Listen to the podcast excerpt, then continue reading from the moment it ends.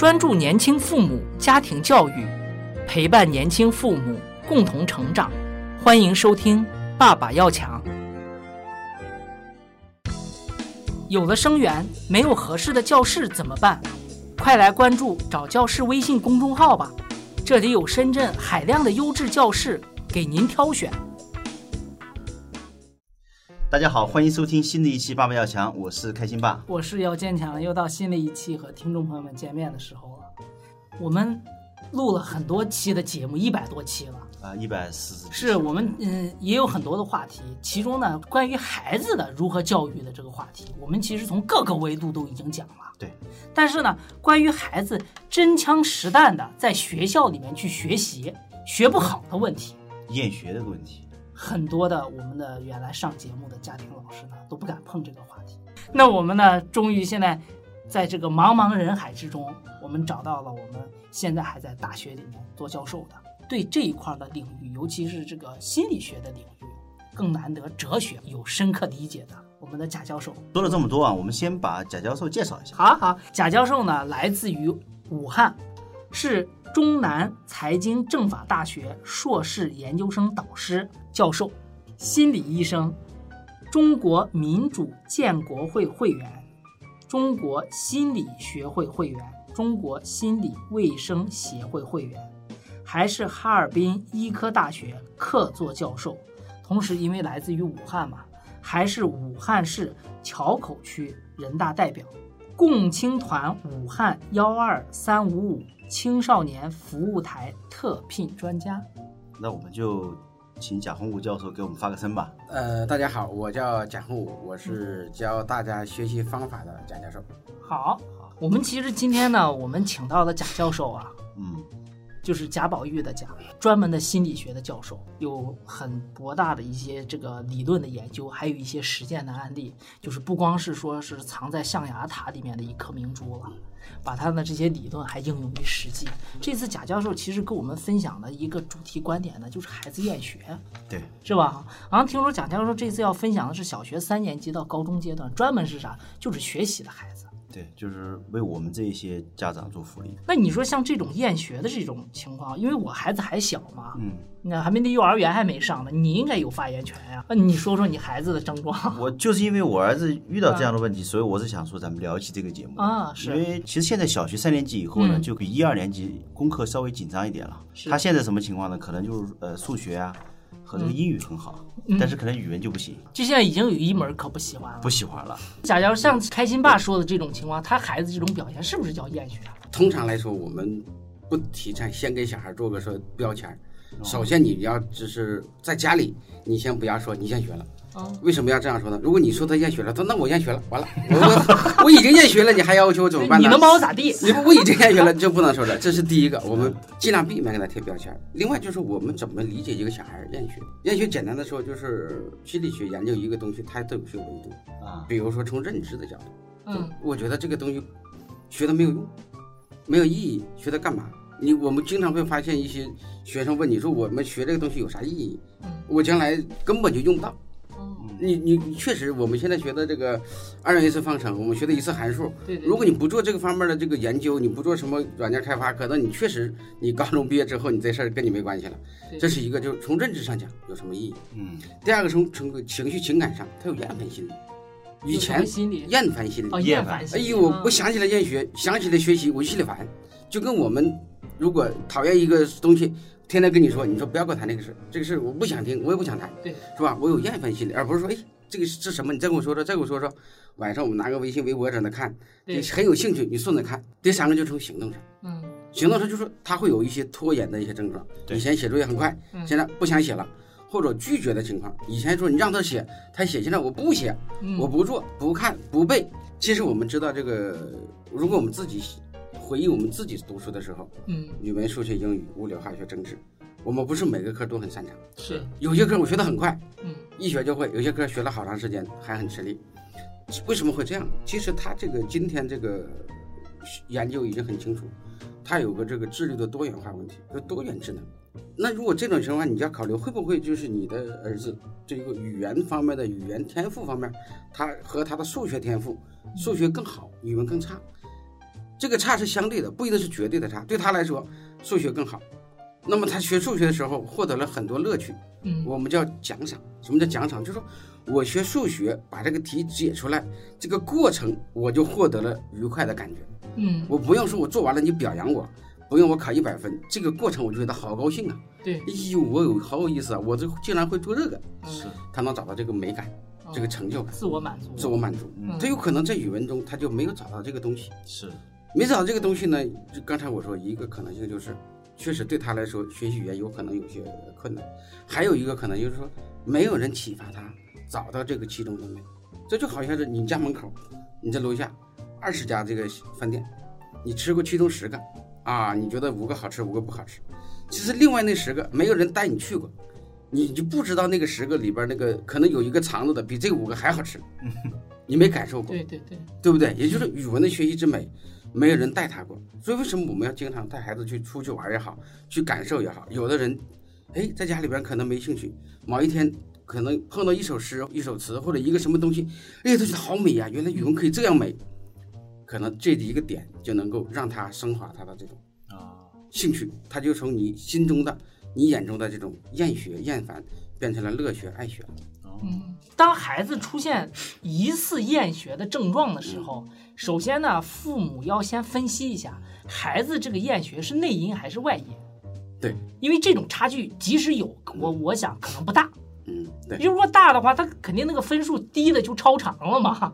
对。那但是父母先要知道。对对，第二种呢，就是父母要引导，还是要以父母为主的引导。对。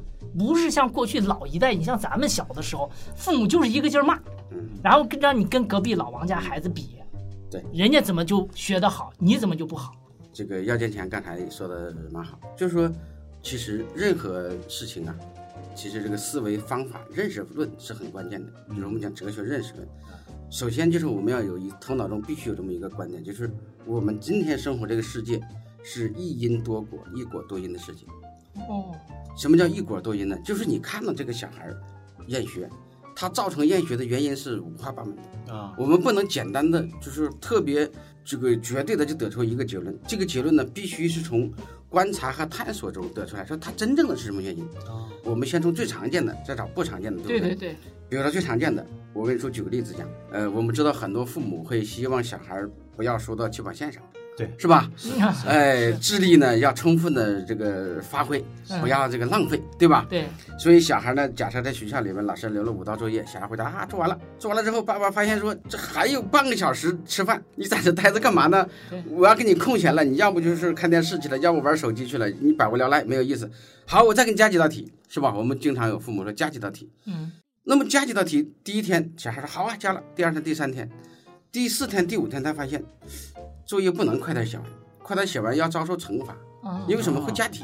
这是心理的潜这个意识。就加题相当于是惩罚呀。对对那你在你在单位做工作，嗯，呃，今天把工作完成了，对，你你四点钟完成了，坐那块休息，老板说再加点事儿，你干了第一天，第二天你又四点钟干完了，又加点儿。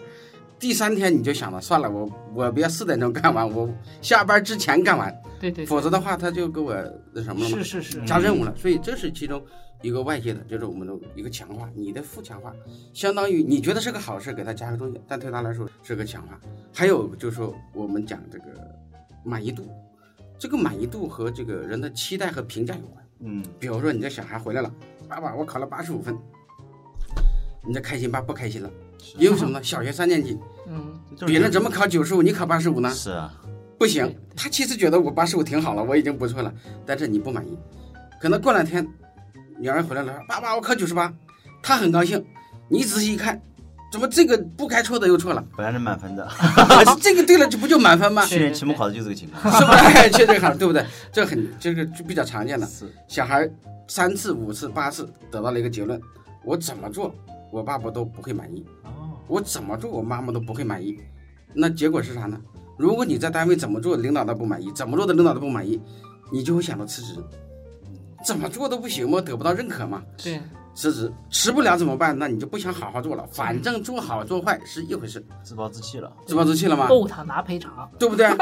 那那那对你来说，爸爸一看完了，我的儿子厌学了，是吧？哦，其实有很多时候跟你父母对他的这种期待有关系。那再有一个就是有可能，比如说我们在学校这个老师和同学人际关系，我们不能说我的小孩到学校了就是万人迷，所有的同学都喜欢我的我儿子，所有喜都喜欢我的女儿，不一定，也可能他在学校受到某一个同学的隐蔽的或者明的一些欺凌，你他也没告诉你，你也不知道，但是他想起来去学校，心里面就心里就一紧张，想起来就痛苦，他不想去。嗯，这个时候你又不能发现他这个恐惧感，你让他去一个很恐惧的地方，他当然要排斥了。是然后他脑子中很多精神就想着我怎么样躲避这种伤害，躲避这种伤害，嗯就无法注意力集中听课。他课不会听，回家你说他写作业，他白天学什么都没学到，你让他去写，他写不出来。嗯说写不出来，你父母就没有意识到，这就也是个问题。再一个就是我们还要考虑到老师的因素。总体来说，我们中国的这个教师还是这个师德什么都是很好的，但是你要考虑到老师也是人，他也有疲劳的时候，有有有这个情绪不好的时候情绪不好，的时候，对吧？那有的老师呢，就是比比较有人文关怀色彩，说哎呀，小孩们，我要培养你的兴趣。有的老师呢，他就比较功利一些，他人文关怀差一些。他说你这小孩小时候不管，长大了就完蛋了，家里边都这么惯的，我在学校我老师再不管，这个小孩无法无天了。他可能就管教的就比你严一些。那对于小孩来说，可能他会认为老师不喜欢我，对吧？他无法判断说老师是针对我这个事儿没做好，而批评我这个事情，还是说老师是讨厌我这个人，嗯，站起来。他他觉得不行，我不喜欢这个老师，因为这老师老是让我站起来，老是批评我，很多这种因素，他都能造成像这个开心爸嗯这个儿子这种状态，你看到了就不开心，啊，哎，所以我们必须要从这个一个小孩不喜欢学习的这个事情的这个果上，嗯要推断各种因很多因，很多因，这我说了几种，还有其他的，可能我们今天没有没有想到的，没有聊到的，要必须去给他探索。这样的话，作为一个父母，你才给了小孩真正的支持。我们对这个子女的支持，不能落到口头上，你是爸爸的宝贝，爸爸最爱你，我最支持你。但是他在学校被打的时候，你你都不知道，你你支持的，你你就不能落实到位啊。是是是，是吧？他最需要的支持你不懂，这么他就很痛苦。但是以我的这个普遍研究来说，呃，我们不要批评今天的这个教育的方式，但实际上今天我们这个教育的这个呃竞争其实是比较残酷的。我们从一入学开始，我们就必须要去面临着这个同龄人的这种残酷的竞争，周考、月考、期中考、期末考，是吧？每天在这个排名考试中，可以说这个压力是非常大的。那么对于一些这种呃顺从性比较好的小孩，天生没有太多反叛精神的小孩，嗯他可以哎我就这样，他认同了这个社会就这样，生活人生就这样。他虽然不是很喜欢，但是他不会在行动上表现出来。嗯，他情感上不一定说特别向往，但是他也没有那么厌烦，他就觉得这样就接受了。就老实，对，老实人。对 老实，那么还有一些对就不老实的，或者说有一些就更有个性的，他说我凭什么呢？我为什么这么干呢？那你我们说父母的说你不这么干，长大了扫垃圾。他这扫垃圾对他来说，对我们这代人可能是一个好像是一个恐吓的，是对对他来说这有啥呀？扔了垃圾都是机器人，你是骗我是吧？他觉得没有对他的这个切肤之痛，他不能感受到这样的东西，所以这些东西你看放到一起，就导致其实我们很多小孩可能没有真正的学习的意义上也好，呃，动力上也好，就有各种因素。还有一条可能我再跟大家分享的，你知道我们今天这个教育教学呀，时间是一环一环一环扣一环，就是你换句话说，我们这个作业有很多，我们东西有很多，我们现在小孩呢，呃，教育变成了个悖论，你不给他留很多作业，他就玩电脑去了。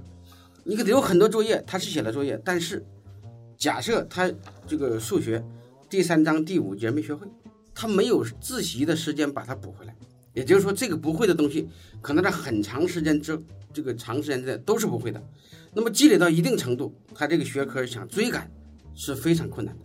他这没有时间，如果再没有方法，那如果有人给他个方法，可能他有短时间追回来。这没有方法的话，你会发现有有些学生从小学四年级、五年级开始，某一科不好，一直就不好下去。你真正的把他的试卷拿出去分析，发现，哎呦，问题出在哪儿？出在计算、混合运算、去括号、正负号都搞不清楚。一个初二的学生，一个初二的学生正负号、去括号搞不清楚，你想想，数学全都是计算，不碰到正负号他还好，一碰到正负号他就完了。嗯，那么这种时候，就是也导致他有问题。还有一个重要的因素就是这个人的心理发展阶段的问题。我们讲这一个人的一生有有有几个重要的阶段，比如说，呃，一一岁左右，嗯我们有个叫第一反抗期，嗯，对，就是他开始这里爬那里动啊，我要完成自己意志。青春期叫第二反抗期，这个阶段的小孩就是我有自己独立的主张了，我不是简单的你说什么对就什么对，我是我，我有我的判断，我有我的想法。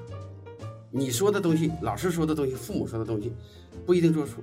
嗯，第二反抗期的这个特点就是反权威，反对一切权威，然后呢，嗯偶像、榜样，向往偶像和榜样。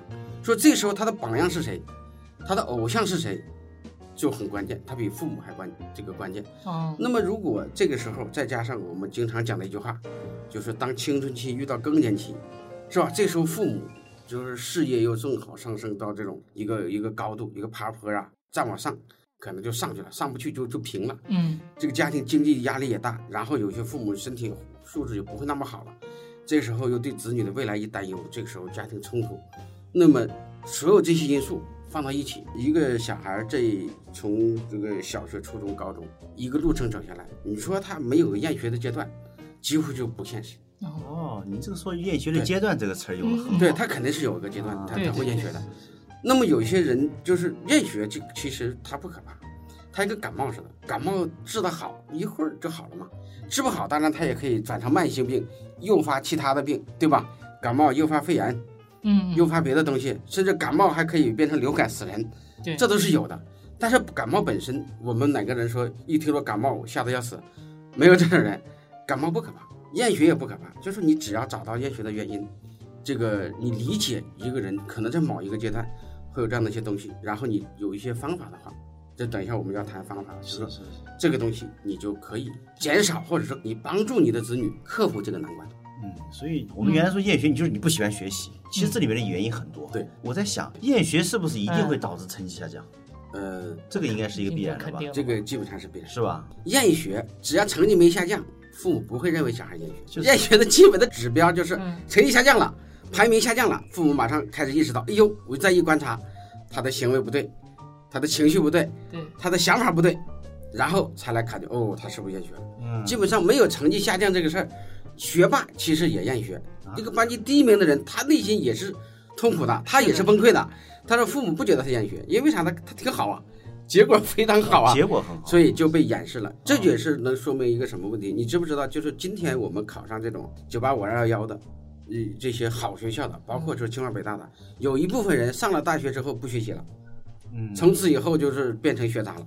对对，那你说考上这种学校的人，都是当年的学霸，变学渣了，然后整个的人生就其实是逆转的。哦，他对学习彻底失去了兴趣。失去了就是只是在高中阶段对对，你没有发现，是是是，所以做父母的，就是我们也要克服一个什么呢？我们现在有个分数焦虑，一看到分数比上次低几分，马上不问三七二十一，你没有去分析这个这个分数背后的原因和意义，就完了完了完了，开始加紧。我经常看到这种家长，我跟他们讲，我说你放松一点，放松一点，再不放松，你的儿子要厌学了，再不放松，你的女儿厌学了。嗯，这个呢，他没看到这个可能的一个结果，他不相信，啊，他觉得我挺好啊，他挺乖呀，他现在特别听话呀。对，我说特别听话是现在，你要发展来看问题，某一天他就特别不听话，到那个时候。你叫天天不灵，叫地地不应。你那时候找教授，教授也救不了你了。就是我们是不是我们上学时候学过一个古文叫“扁鹊见蔡桓公”，是吧？你有急在哪儿，在哪儿，在哪儿，是最后看到你就跑，对你救不了了嘛？救完了你，我的自己还还出事。是是，我们真的是有很多时候，我们看到大部分父母意识不到，他被眼前的成绩给迷惑了。哎呦，眼前挺好啊，我当时很乖呀，我的儿子很好啊，呃，我的儿子今天不错呀，但是他没看到这个潜在的厌学的隐患，而厌学这个隐患一旦从桌子底下到了桌子面上的时候，就它不是一天两天了，那就像一个小草长出来，它发芽之前的那根在地下已经长了很久，嗯，是吧？你看到的是一个叶，其实根很深了，这个时候再处理起来就很困难。那你父母怎么办？有的时候父母就又又处理不好，他就嗯自己不但没有真正的作为孩子的这个帮助者，说我帮助我的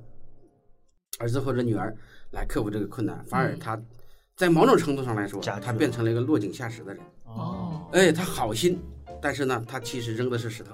那就是拔苗助长了。哎，他拔苗助长，就是这样的问题。那我们刚才讲了这个厌学这个问题，比如如果遇到这种问题，作为学生来讲哈，就作为学生应该怎么样去面临这样的问题？我们经常讲方法，方法，方法包括两个层面。嗯，第一个是认识的方法，嗯我们怎么认识这个事情？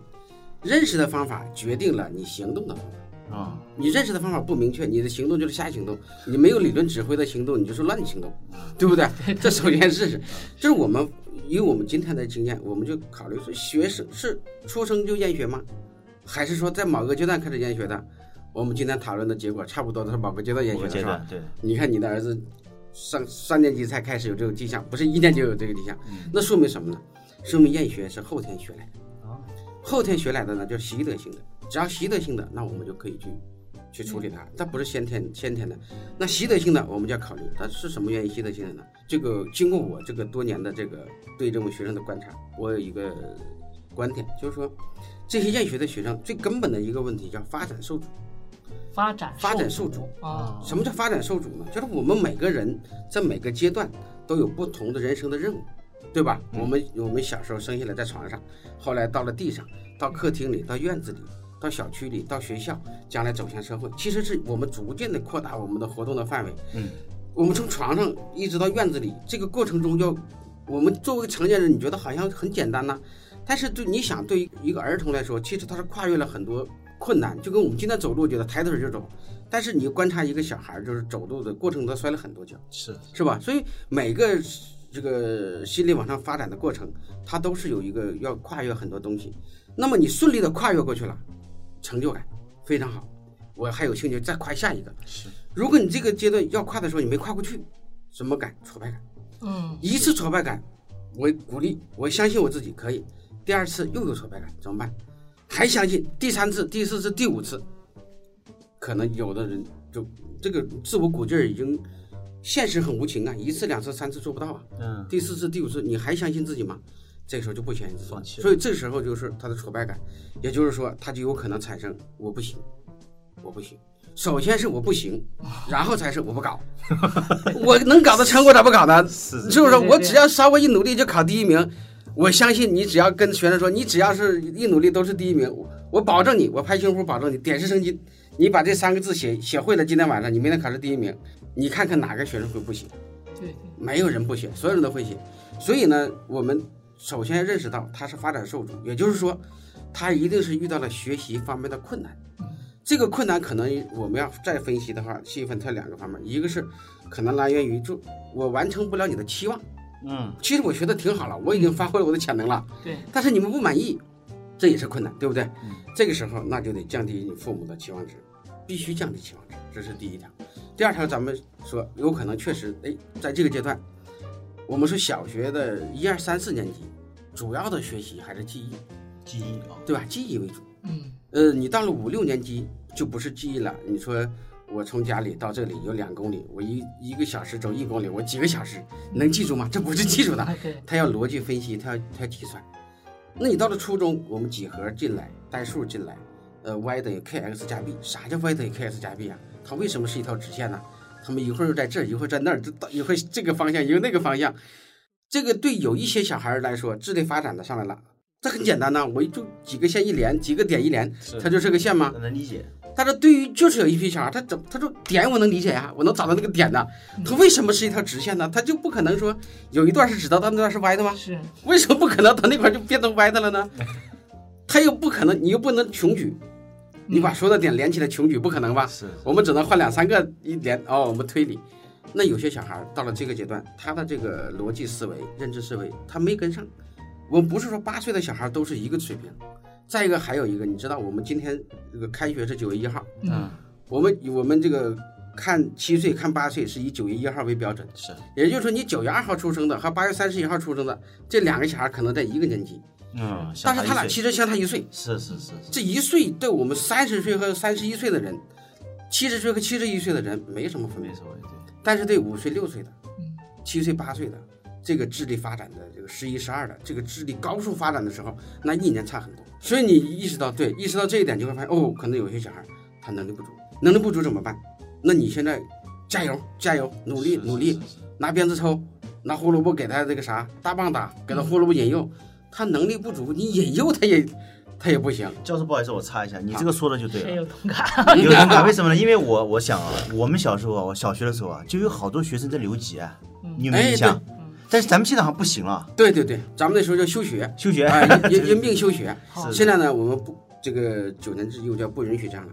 但是你知道，这我人的这种智力发展，就跟身高长得有快有慢，是有的人小学长身高，有的初中长身高，这个东西是发展是不均衡是的。所以我们今天这个教育呢，可能适合百分之八十的人，嗯那还有百分之二十你是不能忽视的吧？百分之二十，在中国我们乘以中国十几亿人的基数，不得了，不得了吧？这是个大数字。是是所以在这个时候，你就考虑到可能他缺少方法。那缺少方法的时候，你不给他方法，你只是给他鼓劲儿，是没有意义的。你说你今天饿了，我说加油加油。对对你说 蒋老师教授我饿了，加油加油。是你倒到地下了，你你还加啥油啊？我都晕了，对不对？饿了就得给你点米吃，给点面吃，给你买点面包。所以，如果我们从这样的角度理解，那我们就要分析是不是他的智力水平确实不够。如果还没有发展的这个时候，我们就要等一等啊，哦不能着急说你今天提起来，你只要把最基础知识跟上，你明年后年你其实你到了这个阶段，你就可能有机会了。啊所以有的人初三突然一年以前不不咋地的，初三一年蹭上去了。咱们上学遇到过这种人吧？有这种的，这一个方面是说开窍，开窍了，对不对？开窍了，这过去讲还没开窍，还是糊的，开窍了。那么有些小孩呢，就是他确实没有掌握一些，比如说逻辑的、认知的，呃，一些这种方法。那么我们给他一些专门的这种训练，其实可以帮助很多人。这个训练之后，大部分人是自动自发的就把这些逻辑啊这些东西学会了，嗯但是他恰好没有自动自发成功怎么办呢？嗯他就得需要一个额外的训练。这个训练给了他之后，他发现，哎，完了，我我会了，突然之间从那种挫败感、无助感获得了掌控感。只有他获得了掌控感，他才会愿意去钻研，愿意花更多的时间回过头来把丢下的知识学会，然后再往前赶。嗯，所以嗯必须要这样做。那您现在给我这个我们节目里面的这些听众们推荐的第一个方法是先发现，先看孩子是不是内因出现的问题，就是我说机能方面出现了一些问题，是吧？嗯，那这一块方法，那怎么去发现呢？人有测试工具吗？这个呢，经过我这么多年的这个工作呢，我有一个这个，我们有个测试工具，我们现在叫叫先闻道。叫什么道？先闻道，闻道有先后，术有专攻，如是而已。所以啊谁是师，闻道先的那就是师。那么呢，学习也是一样的，谁能先把这个方法掌握了，谁就能够先，领先别人。而你要如果认真的考虑，你会发现我们竞争，尽管我们看起来是跟十三亿人竞争，但实际上我们最主要的竞争对手是我们这一届的人。你在这一届的人，你最出出类拔萃，你就能上清华。尽管你这一届的人比上一届人差得一塌糊涂，但是你这一届里边最好的还是可以上清华。是这个道理。所以这个时候这一届里谁先觉醒，谁就可以。那我们就发现，如果既然小孩是因为呃可能是因为学习方法、能力方面问题导致的，那我们能不能找一个方式发现呢？我们不能指望每个家长都成为教育家，这个期望是不对的。我们今天看到一些这个社会上的一些舆论说啊、孩子学习不好，孩子心理不好，就是你父母的问题。这个听起来就很有道理，但实际上，我们每个做父母的，我们要完成我们的本职工作。可能开心爸可能做这个教育的，你还懂一点儿，啊，要坚强，你也是做教育的，你懂一点儿。但是你知道，我们社会上教育只是众多门类的一个呀、三百六十行之一啊。对对对，那还有其他的东西，你让每个人都从事教育，那我们其他的行业是不是要停滞呢？它不现实，所以我们必须要给这些这个有困惑的这些家长，能不能提供一个助力？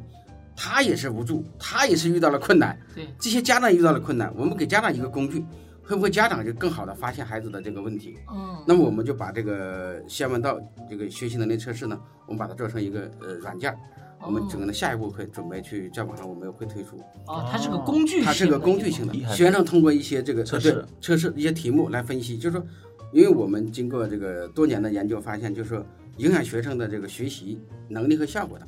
我简单的讲，它有三个大呃方面。第一，人际关系因素，刚才讲的，我不喜欢老师，对吧？对对对，我不喜欢同学，我不喜欢我爸爸妈妈，嗯我在悲伤的时候，爸爸妈妈不能理解我。嗯，再一个，今天的这个独生子女特别容易的一个感受就是孤独。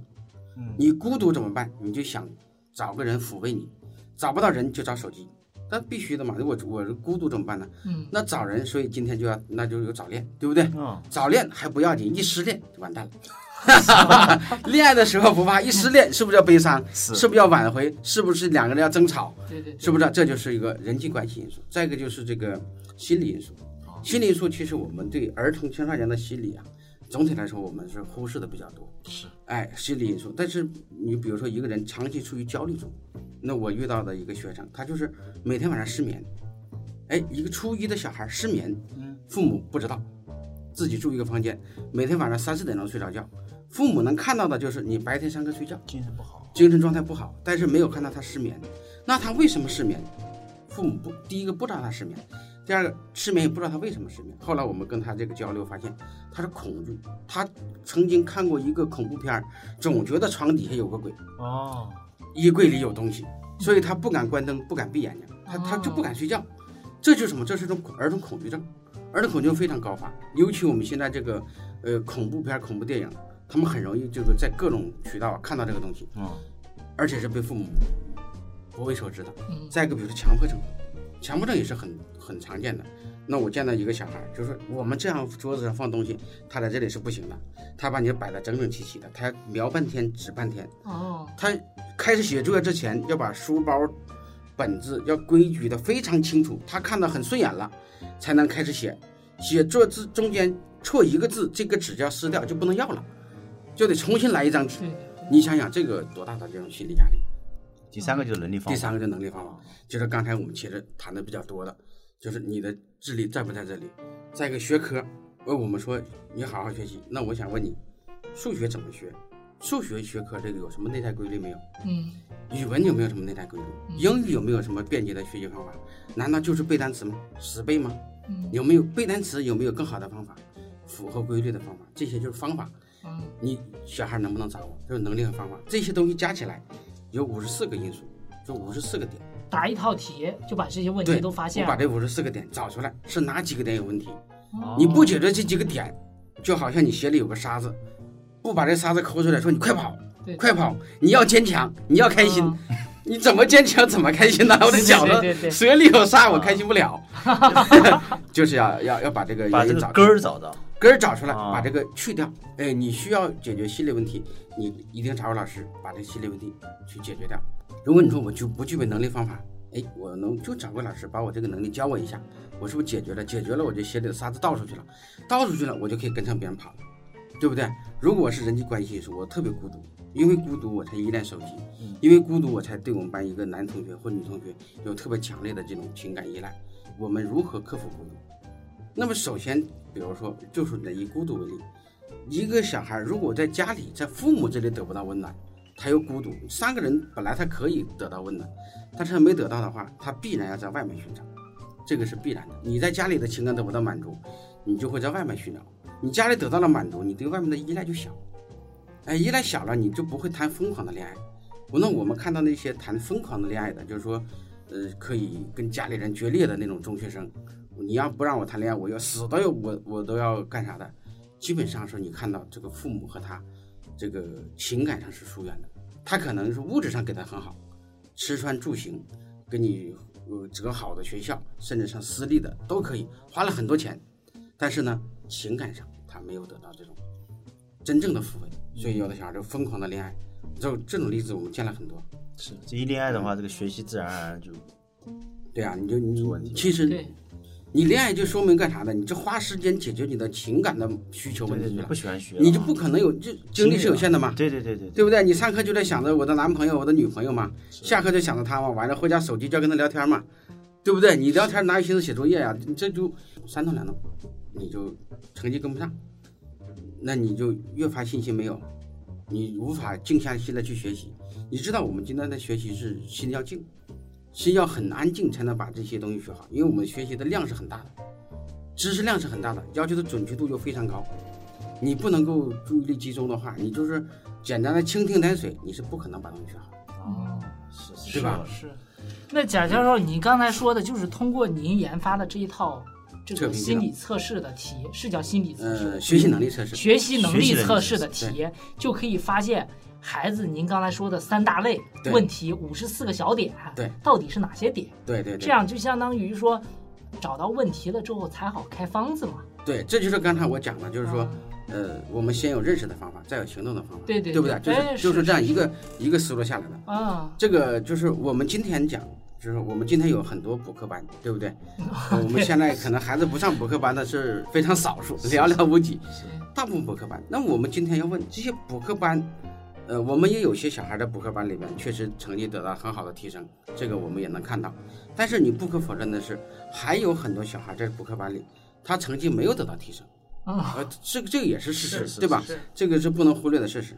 那么这里就有个问题，什么问题呢？就是说我们做教育的，我们知道这个教育啊、有几个面向，一个是面向教材，就是我补课班也好，绝大部分补课班，我们今天几乎我能见到的补课班都是这样的，就是说，哎，我这个知识点给你整理一下，嗯我把下一章下一个星期要学的东西，我今天这周给你再给你教一遍，哎，或者这周正在学的，今天在学校学的，晚上我利用这个晚辅导写作业的时间再教你一遍。大部分是重复的面对这个教材，但是呢，我们很少有面向人的，就是我们解决了教材，但是我们忽视了人。嗯但是你会发现，我们教育的对象是谁？是人。对，对不对？人的这种区别，人的这种差别，人的缺点，你不帮他去弥补的话，你只是面向教材，那有缺点的那个人永远是受挫败感，永远是失败者。他不是说他智力不好，不是说他什么不好，而是他不适应这个东西，是吧？对对，所以我们现在的这个这套测评的系统，就是我们不是一套考试，呃，说的出点三角函数的题，出点说古诗文的题，看你能得多少分，嗯这是面向教材的。我们是面向人的。嗯其实换句话说，这个先问道的这个学习能力测试是考你这个人怎么样，我们，把你人测试一下对，而不是你今天掌握了多少知识。你这个人具备这个潜质，你的知识将来是无限的。如果你人发现有这个潜质，你的知识就是受局限的，这很清楚，我就能看到你将来可以对你将来进行预测。嗯，就我们心理学的主要的功能就是观察，先是观察、归纳，嗯然后预测。最根本的，我们要的就是预测。预测如果没有预测功能，我们这个心理学就没有意义了。我们为什么要听天气预报？就是想知道明天怎么样。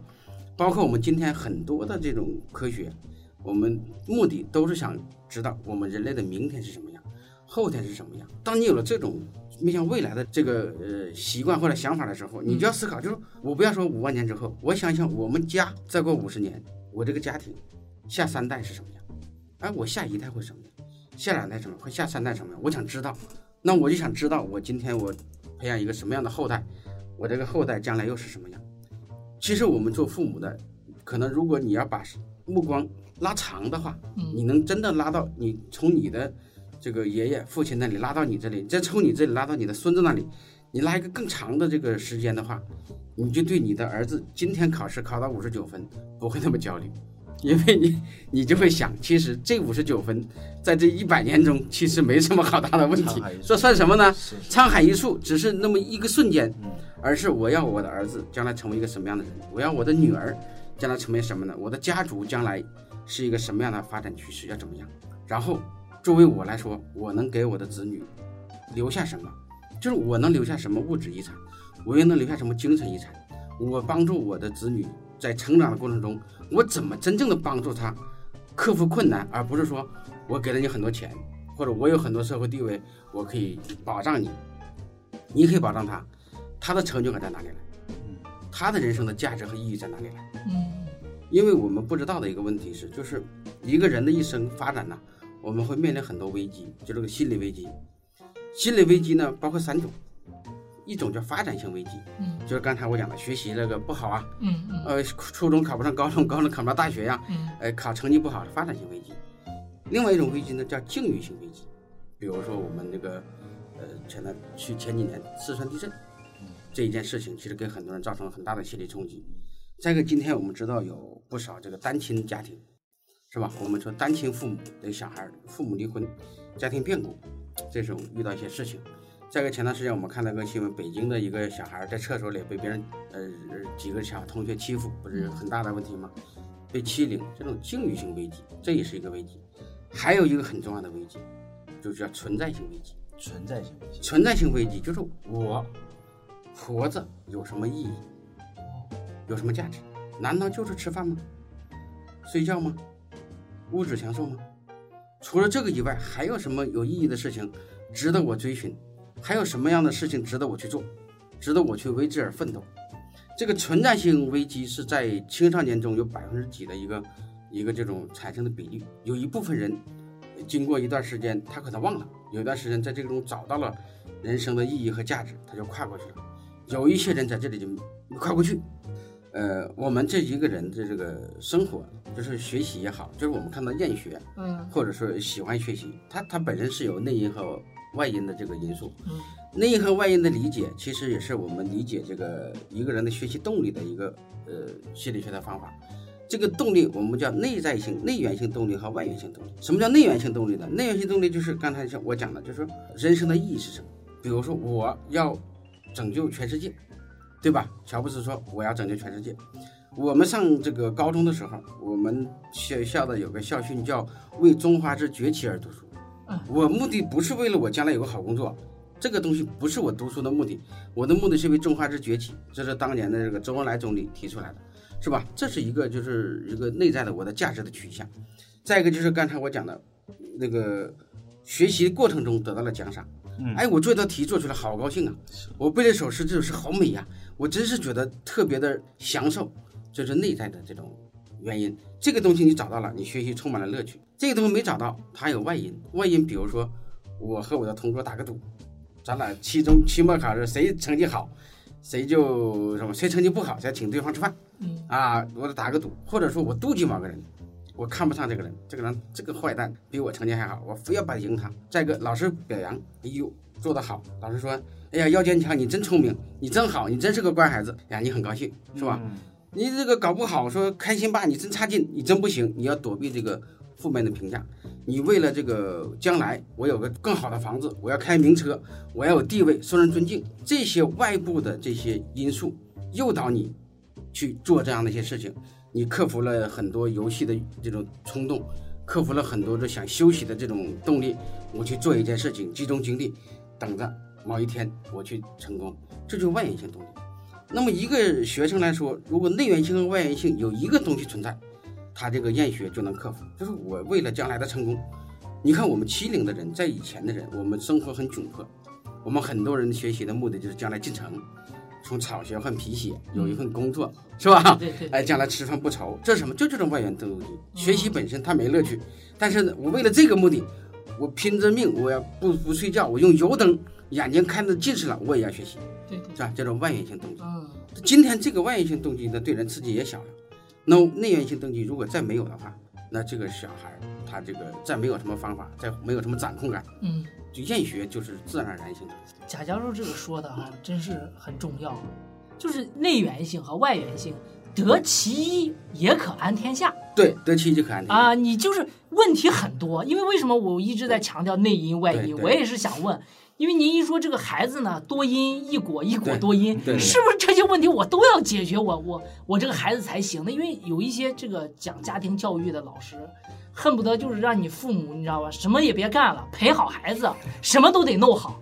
那有些父母就望而却步了，就觉得你这个天上捧着呢我没法做。哎，你看贾教授这个就接地气，内外因其实给孩子树立一个标杆，他能听进去去做，就能有明显的改善，那父母就有动力啊。对对对对，他一个就可以，就是哎呦你骑摩拜也可以来，坐出租也可以来，不是说我非要摩拜和出租把摩拜放到出租车上 拉过来，对对，对那不需要。就是说你外因，就是说你真正的很力量很足，也足以支撑你这一辈子去好好读书。哎，我就是想出人头地，对不对？我为什么不可以呢？我就是想在人在同学聚会的时候，我来买单，这感觉多爽啊！我就有这个想法，那么这也是很好的。或者我就想为中华之崛起，为中华民族做一些事情，对对对，那怎么不可以呢？我就辈子努力的目的就是，我让外国人瞧得起中国人，这是可以的。某一条只要具备了，稳定的持续存在，嗯都可以让他有这种前进的动力。所以这个其实也是一种解决厌学的一种方法了，说是。对，所以这个就还要回到前面那个东西。嗯这我们说方法，我们今天天天呃比如说教授你给我个方法，呃，我们大部分人说的方法是主要是指的行为的方法，我们忽视的是认识的方法。我们就想解决这个厌学的小孩的，你首先要认识这个厌学这个问题，首先认识厌学这个人，对吧？对他是怎么回事？厌学的，这是这个厌学这个事儿是什么事儿？这个东西你了解了之后，你再去找针对性的这个方案。其实我跟你说，你当你原因找到了，你已经有了百分之七十的这个行动指南就有了。嗯你我们今天医学的发展就是这样子的，你只要把诊断清楚了，你后边的治疗方案就很简单了。一个专家和一个普通的医生的这个最根本的区别在于谁诊断的好。所以我们今天做心理咨询也是，我们有时候也面临这个这个问题，做这种心理学教育学，有的说，哎，教授你不就几句话吗？是啊，你怎么会收费那么贵呀、嗯，你看到我这几句话，那为什么你不说呢？我说之前你怎么不跟他先说呢？对 对对，是你对不对？这几句话你不会说吗？你不知道这句话吗？是，我说完了你就知道，但是呢，你没有这个思维方式，你没有认识这个问题的方法，你认识了，你这个后边的解决方案自然就出来了。你没认识，你的方案就是道听途说的，听隔壁老王讲的，隔壁老王告诉你，他知道不了你的生活，是是是。是不是？其实呢，你看现在父母啊，年轻父母有的时候呢，就是百度一些孩子的这些问题对，更多的其实更害人的就是真的就是隔壁老王家或者李姐家孩子同龄啊。对，你看人家家孩子为什么这么好？我问一问，找个标杆，然后呢，这个李姐给你哔啦吧啦一说，但是其实呢，我有时候也在反思啊，嗯就是说，其实有句中国有句老话，就是关起门来各家的苦楚谁都知道。对，成年人之间啊，嗯如何的家庭处事啊，这些呢都不为外人知。嗯那你说一个孩子最后的表现好与坏，嗯你只是问他孩子的一个个案，其实有的时候你真会南辕北辙。是对，其实人家家里面是什么情况？比如说家庭的经济情况、父母的水平，甚至说陪孩子看着都是让孩子去报了对这个这个补习班嘛。对对回家之后，人家父母人家素质很高啊，那你在家天天打麻将，对不会给你说呀，人家也不好意思说。其实从贾教授呢，刚才提到这个，不管是对孩子的进行一个个性化的一个测试题，这些其实都强调，我觉得一点就是对个案的一个分析。对，这个就是也是我刚才说的，就是为什么我们说，呃，西方的心理学是建立在统计学的基础上，我们这个也进来统计学，他只统计了一个人，就是隔壁老王，对对吧？你正常来说，我们今天这个心理学，我们其实是有很完善的一个体系的。嗯，总体说，我们今天心理学已虽然对人的认识还有很多这个黑暗的地方没看到，嗯，但是对我们外显的行为的这些认识已经比较深刻了，已经很深刻了。对，这些东西其实都在一些这个很专业的书籍里面，但这些书籍我们目前传播的不多，嗯，所以很多家长就是看朋友圈学习，看那个家长这个某个家长，然后让自己的儿子去跟那个学习好的人一起玩，都跟学习好的玩，那学习好的跟谁玩呢？这是不是？那第一名就没有朋友，因为找不到更好的了，所以他不跟第二的玩，第二的跟第一的，第一的不理他，那第三的跟第二的不理他，所以最后小孩是没有友谊的，这是太不是个悖论？对不对？悖 论悖论，是不是最后是没有友谊？人凭什么跟你玩啊？对对，所以这也是就是给我们家长提个醒，就是教育是一门科学，它是艺术也是科学，不能简单的在某一个个案身上移植经验，必须是从真正的人类的普遍规律里找经验，嗯，否则的话你就会陷入这种个案的那个陷阱。所以今天就是我觉得我们三个这个谈哈。这个，开心爸要坚强，我觉得你们这个节目做得好，因为什么呢？就是真正的给这个年轻的父母、嗯，年轻的爸爸们，就是我们都说今天都是第一次做父母，对对对，没上过学校，你你这里就是个学校。其实以前有这样的学校的话，就有多少人就就免了厌学了。你这个节目真的很多人听了之后，可能就会我们说有十个、二十个、五十个，只有一个人对对，听到这个东西，将来他的小孩不厌学，我们的节目都是功德无量的。都是对家庭的挽救。对，而且现在很多我们的听众呢，很多都是对孩子还在读幼儿园的，如果听到我们这个节目，那就更好了。所以我觉得你们两个年轻爸爸是功德无量的。哎呀，感谢教授。嗯，好，行行，那也很感谢呢，贾教授今天来到我们节目中啊。今天我们贾教授呢是理论加实践，而且还有自己的理论体系和方法体系。贾教授今天分享的这个知识啊和案例很干，是但渐渐说到我们心里面去。也其实也是希望呢，我们听众朋友们作为父母啊，冷静下来，一先虚心听，然后呢再结合自己的孩子，看一下是不是出现这样的问题。对对，这很重要。啊，对，有则改之，咱无则加勉，就是一直说的，孩子他是一步一波阶段的，你孩子不幸现在就遇到了，是吧？哈，那咱们就按贾教授这种方法去试验去改。如果孩子没遇到，时刻要给自己一个警钟。孩子十八岁嘛，才高中，贾教授一直说他这个方法呢，他管到高中毕业嘛，对，是不是？孩子高中没毕业之前 都要注意一下。而且厌学这个事儿呢，它真是阶段性的。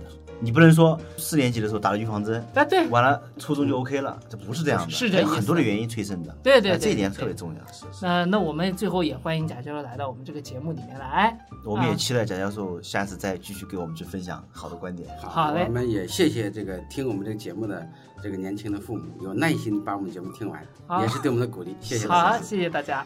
那我们下期再见。好，下期再见。嗯，